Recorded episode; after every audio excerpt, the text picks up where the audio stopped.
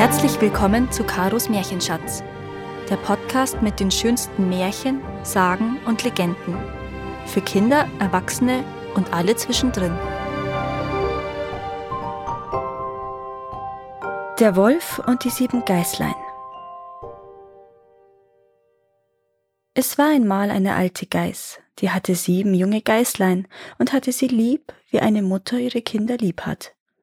Eines Tages wollte sie im Wald Futter holen, da rief sie alle sieben herbei und sprach Liebe Kinder, ich will hinaus in den Wald. Seid auf der Hut vor dem Wolf. Wenn er hereinkommt, so frisst er euch alle mit Haut und Haar. Der Bösewicht verstellt sich oft, aber an seiner rauen Stimme und an seinen schwarzen Füßen werdet ihr ihn gleich erkennen. Die Geißlein sagten Liebe Mutter, wir wollen uns schon in Acht nehmen. Ihr könnt ohne Sorge fortgehen. Da meckerte die Alte und machte sich getrost auf den Weg. Es dauerte nicht lange, so klopfte jemand an die Haustür und rief Macht auf, ihr lieben Kinder, eure Mutter ist da und hat jedem von euch etwas mitgebracht. Aber die Geißlein hörten an der rauen Stimme, dass es der Wolf war. Wir machen nicht auf, riefen sie. Du bist unsere Mutter nicht. Die hat eine feine und liebliche Stimme, aber deine Stimme ist rau. Du bist der Wolf. Da ging der Wolf zu einem Krämer und kaufte sich ein Stück Kreide. Die aß er und machte damit seine Stimme fein. Dann kam er zurück, klopfte an die Tür und rief Macht auf, ihr lieben Kinder, eure Mutter ist da und hat jedem von euch etwas mitgebracht aber der Wolf hatte seine schwarze Pfote in das Fenster gelegt. Das sahen die Kinder und riefen Wir machen nicht auf. Unsere Mutter hat keinen schwarzen Fuß wie du. Du bist der Wolf. Da lief der Wolf zu einem Bäcker und sprach Ich hab mich am Fuß gestoßen, streich mir Teig darüber. Und als ihm der Bäcker die Pfote bestrichen hatte, so lief er zum Müller und sprach Streu mir weißes Mehl auf meine Pfote. Der Müller dachte bei sich der Wolf will jemanden betrügen und weigerte sich, aber der Wolf sprach Wenn du es nicht tust, so fress ich dich. Da fürchtete sich der Müller und machte ihm die Pfote weiß. Ja, das sind die Menschen. Nun ging der Bösewicht zum dritten Mal zu der Haustür, klopfte an und sprach Macht mir auf, Kinder, euer liebes Mütterchen ist heimgekommen und hat jedem von euch etwas aus dem Walde mitgebracht. Die Geißlein riefen Zeig uns erst deine Pfote, damit wir wissen, dass du unser liebes Mütterchen bist. Da legte er die Pfote ins Fenster, und als sie sahen, dass sie weiß war, so glaubten sie, es wäre alles wahr, was er sagte, und machten die Tür auf. Wer aber hereinkam, das war der Wolf. Sie erschraken und wollten sich verstecken. Das eine sprang unter den Tisch, das zweite ins Bett, das dritte in den Ofen, das vierte in die Küche, das fünfte in den Schrank, das sechste unter die Waschschüssel, das siebente in den Kasten der Wanduhr. Aber der Wolf fand sie alle und machte kein langes Federlesen. Eins nach dem andern schluckte er hinunter. Nur das jüngste in dem Uhrkasten, das fand er nicht. Als der Wolf sich satt gefressen hatte, trollte er sich fort, legte sich draußen auf der grünen Wiese unter einen Baum und fing an zu schlafen. Nicht lange danach kam die alte Geiß aus dem Walde wieder heim. Ach, was musste sie da erblicken?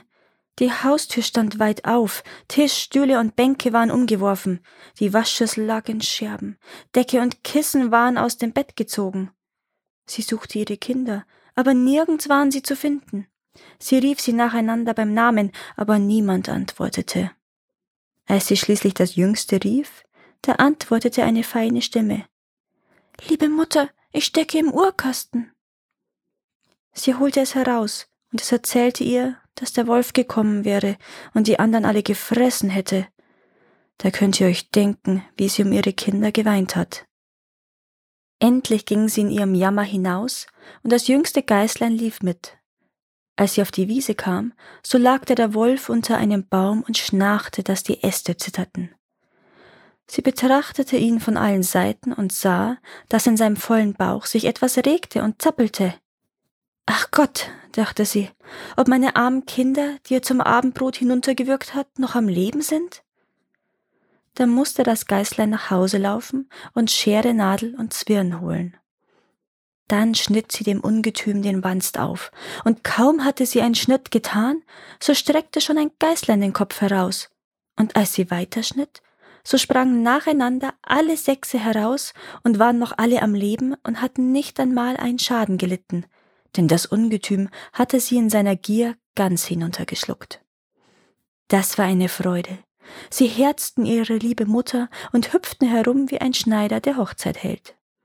Die Alte aber sagte, Jetzt geht und sucht Wackersteine, damit wollen wir dem gottlosen Tier den Bauch füllen, solange es noch im Schlafe liegt. Da schleppten die sieben Geißlein in aller Eile die Steine herbei und steckten ihm so viele in den Bauch, wie hineinpassten. Dann nähte ihn die Alte in aller Geschwindigkeit wieder zu. Der Wolf merkte von all dem nichts und regte sich nicht einmal. Als der Wolf endlich ausgeschlafen hatte, stand er auf, aber weil ihm die Steine im Magen so großen Durst machten, so wollte er zu einem Brunnen gehen und trinken.